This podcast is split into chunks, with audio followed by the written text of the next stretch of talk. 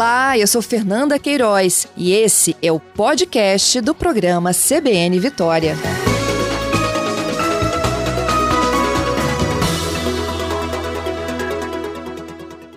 Delegado, bom dia para o senhor. Bom dia, Patrícia. Bom dia a todos os ouvintes. Pois é, é, é, quais são as características dessa, dessa quadrilha que tá? Já foram pelo menos 14 casos aqui no Espírito Santo, né? Eles são bem articulados, doutor. Exatamente. É, não só o Espírito Santo, como todos os estados do Brasil, é, vem desenvolvendo investigações acerca dessa quadrilha que é altamente especializada. Especializada em quê? Em furtos qualificados a condomínios de luxo. Né? Eles têm todo o modus operandi, uma maneira de agir que, infelizmente, conseguem se aproveitar da vulnerabilidade de alguns condomínios né? E aí diz, por exemplo, de cinco tentativas conseguem um, dois e, e conseguem entrar e fazem um grande prejuízo aos moradores, né? Nós estamos falando aí de quantias altas, 300, 400 e tem um caso recente até de um milhão de reais aí em, em, em bens subtraídos, como dinheiro, seja moeda internacional, nacional e, e joias, uhum. né?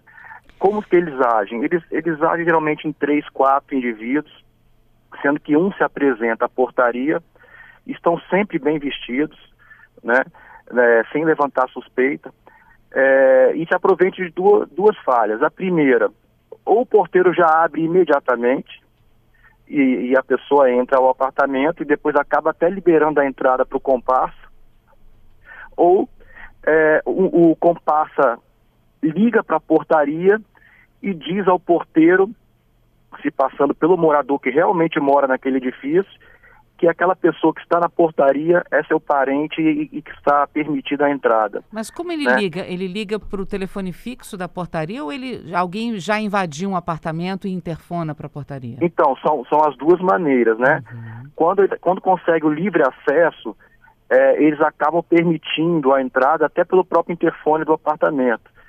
Mas também existe essa outra maneira, que é a ligação para o telefone fixo, né?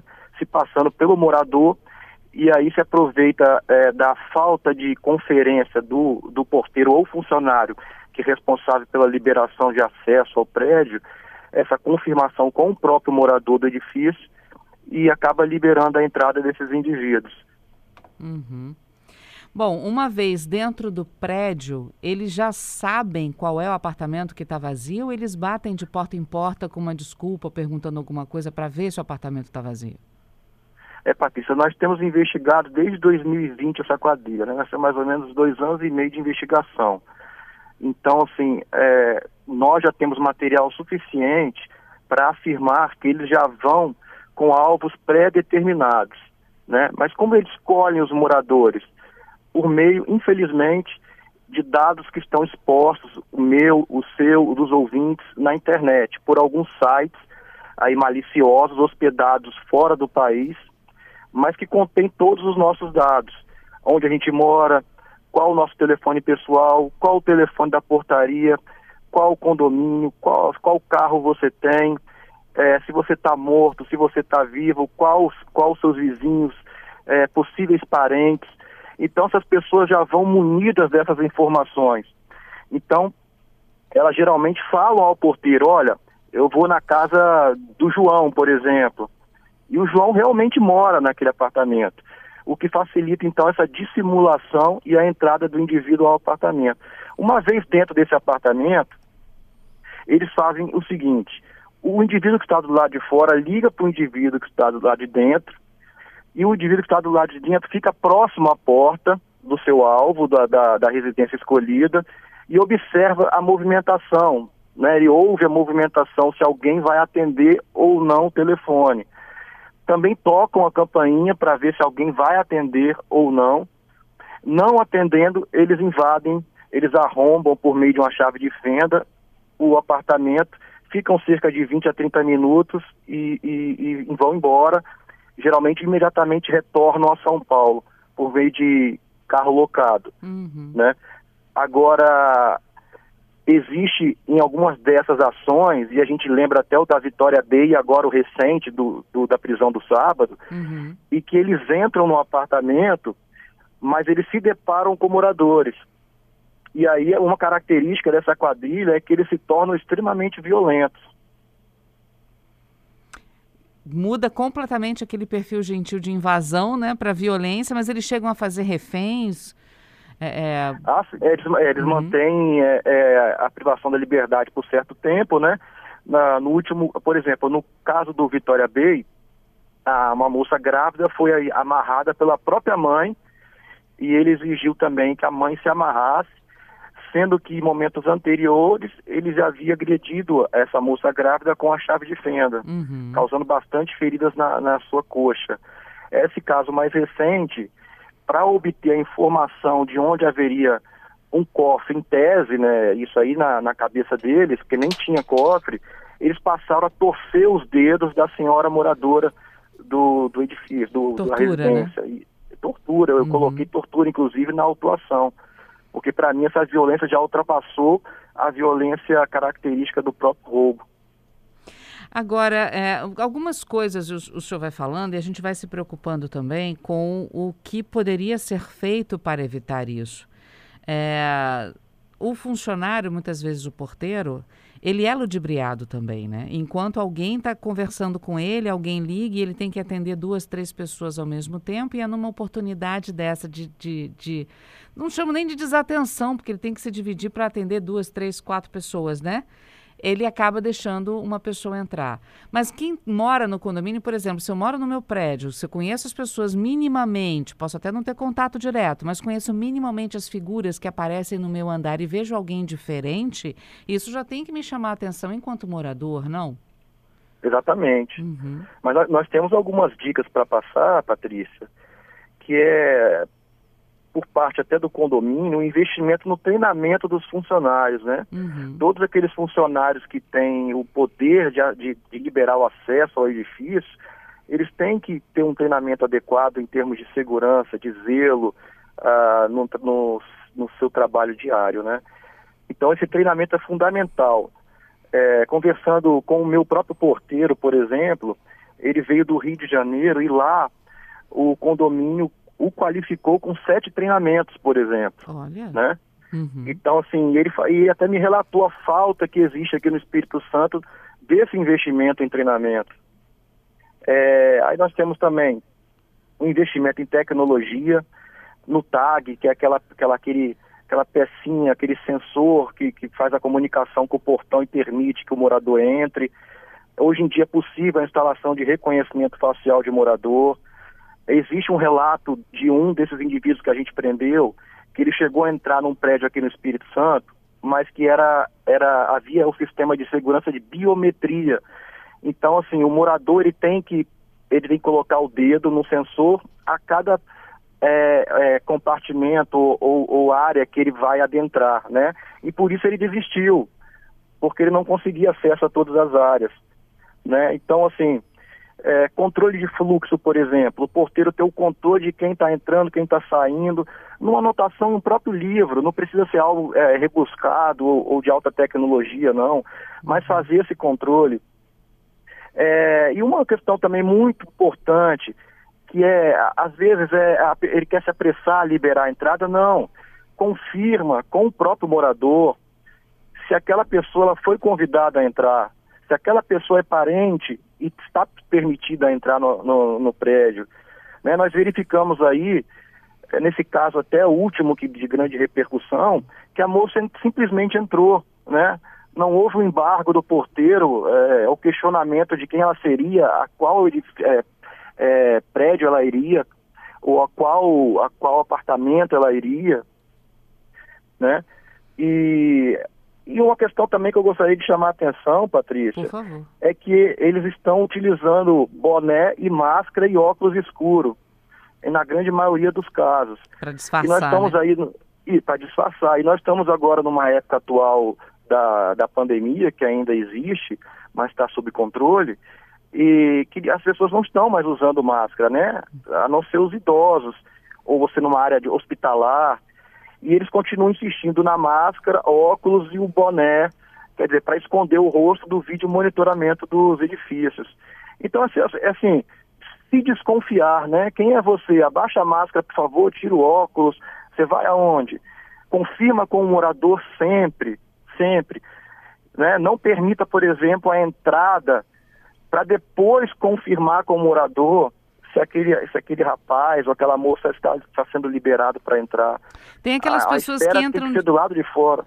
Tem aquelas pessoas que entram de carona também, né? Às vezes tem alguém esperando para ser liberada, essa pessoa é liberada e vem alguém e entra junto, o porteiro acha que essa pessoa que entrou está com um grupo e às vezes não está. E aí fica... Isso, aí a gente uhum. cai exatamente no controle de fluxo, né? Aquela pessoa que se aproveita e entra junto de outras, né? Uhum. Não custa para ele perguntar, o seu Vocês José, juntos, essa, né? pessoa tão, é junta? Tá junto? É. Como acontece muitas vezes a gente em hospital, né? Vocês estão uhum. juntos? Né? É uma pergunta que tem que ser feita e que pode evitar um mal maior. É verdade. Então, assim, esse controle de essas atitudes que nem são é, é, difíceis de serem executadas por condomínio, principalmente aqueles condomínios de alta renda, podem evitar esse tipo de atitude, principalmente a atenção dos funcionários que têm aquele poder de liberação é, da portaria. É comum, por exemplo, às vezes o zelador substituir o porteiro no horário do, do, do almoço, almoço, né? Uhum. Ele também tem que estar treinado. Agora, o senhor falou uma coisa importante, porque a gente, a gente falou desses casos em condomínios de alto luxo, de alto padrão. É, mas existem aqueles condomínios que são mais modestos e que existem também aqueles populares, né? Onde não há um, um caixa para investimentos altos em câmeras, em tecnologia, é, ou mesmo em treinamentos, né? Em vários treinamentos para o porteiro. Quais as dicas que o senhor daria para esses, esses condomínios? E aí entra também a questão do morador. Ele passa a ser uma, chefe, uma, uma, uma chave ainda fundamental nesse processo de segurança? Exatamente, você inclusive tocou no ponto importantíssimo, porque dentro das nossas investigações, nós nos deparamos com a seguinte situação. O regimento do condomínio, né, na questão de segurança, é, impede, né, impedia, é, não autorizava a liberação da, da, do acesso por meio de telefone. Ou seja, o próprio morador ligar para o porteiro, sem fazer o uso do interfone, né, por meio de telefone móvel, permitindo a entrada da pessoa. Isso era praxe de um determinado morador, e aí, é, infelizmente, aconteceu da pessoa é, se passar por parente, o comparsa fazer essa ligação, e aí o porteiro, como já tinha esse costume, violando o regimento interno aí do condomínio, permitiu a entrada, e aí o morador sofreu um grande prejuízo. Né? Uhum. Então, assim, esse papel do morador é importantíssimo, né? Cumprir com as regras condominiais. Né? E por parte do porteiro, o zelo, o zelo no trabalho, a preocupação que ele teria em, em, dar acesso à sua própria casa, né?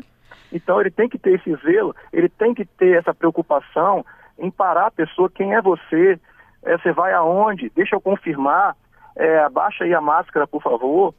Isso aí é um elemento humano, nós não estamos falando de investimento em tecnologia, nós estamos falando de corrigir uma falha humana. Uhum. É, eu tenho aqui também a participação de um ouvinte, ele pediu para não ser identificado, diz que no prédio dele tem portaria virtual. Eram porteiros, pessoas físicas, mas para baratear custos, eles colocaram portaria virtual. E que eles têm a tagzinha que o senhor falou, temos a tag para entrar, controle remoto do carro, tag para pedestre, né? Cada morador da casa tem uma tag, mas frequentemente eu vejo moradores deixando outras pessoas entrarem. E não adianta falar que eles ficam zangados. Eles ficam chateados com ele aqui. Como combater isso é a pergunta dele. É, isso é um risco muito grande.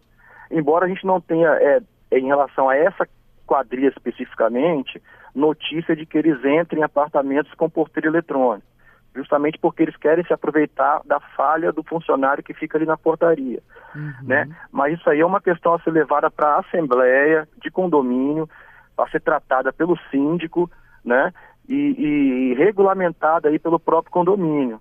Né? Porque às vezes o próprio morador chamar a atenção do outro realmente fica difícil, né? Uhum. Mas isso tem, tem, que ser levado a termos de assembleia, constar em ata essa nova conduta, se não tem no regimento, passar a incluir essa, essa normativa, esse regramento no, no, no, no termo de condomínio.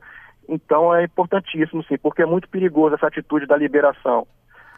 Bom, então falando sobre essas dicas de segurança, né? Treinamento para porteiros, para a equipe do, do, condomínio como um todo, como o senhor mesmo falou, às vezes o zelador fica no lugar do porteiro para um almoço, para uma janta, né?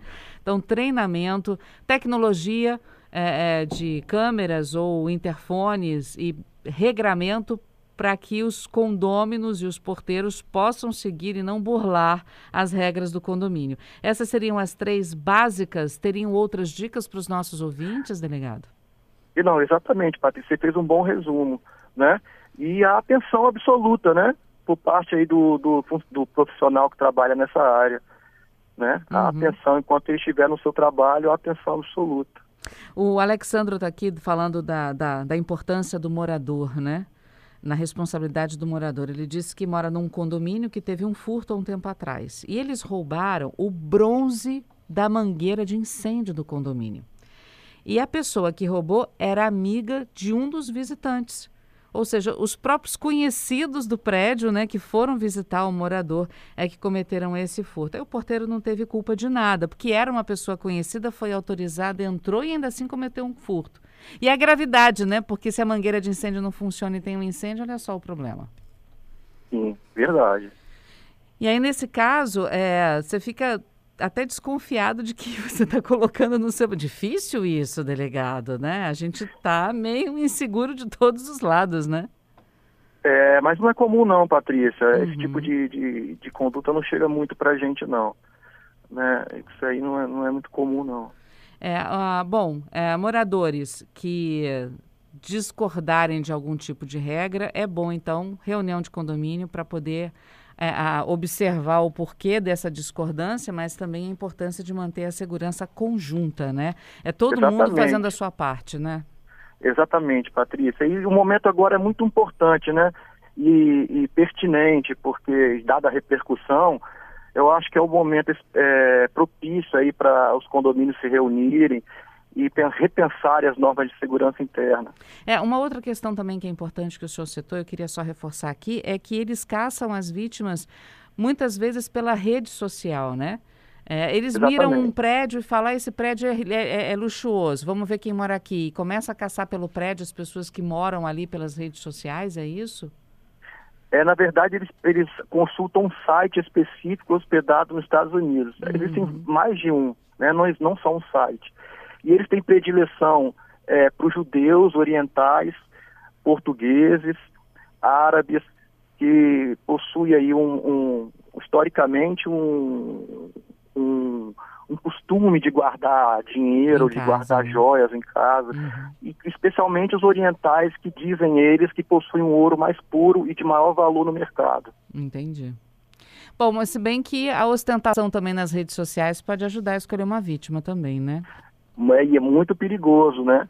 Muitas vezes você acessa o Wi-Fi de um estabelecimento comercial ou do, de um hospital e aqui você pode reparar que aquilo já te dá a sua localização, né? Uhum. Então, assim, é, se atentar a esses detalhes, né? Como você postar que você está viajando, é, ou você postar que você saiu de casa enquanto você está em casa, enquanto você está na rua, quer dizer, corrigindo, é, isso aí também é um prato cheio para indivíduos maliciosos, né? Se você puder sempre manter a sua rede social fechada, é uma orientação que a gente dá. Tá certo. Delegado, eu queria muito agradecer, parabenizar pelo trabalho, é, né? Porque eles foram, esse, é, é, essa quadrilha foi, foi detida, né? Infelizmente, a, a, algumas pessoas foram vítimas físicas, né? Houve tortura, enfim, tortura psicológica, tortura física, mas eles foram presos, parabenizando aí pelo trabalho da polícia e agradecendo as dicas também aqui para os nossos ouvintes da CBN Vitória. Muito obrigada, viu, delegado? Eu que agradeço e a Polícia Civil está à disposição. Muito obrigado, bom trabalho para o senhor e para toda a equipe da Delegacia Patrimonial. Igualmente.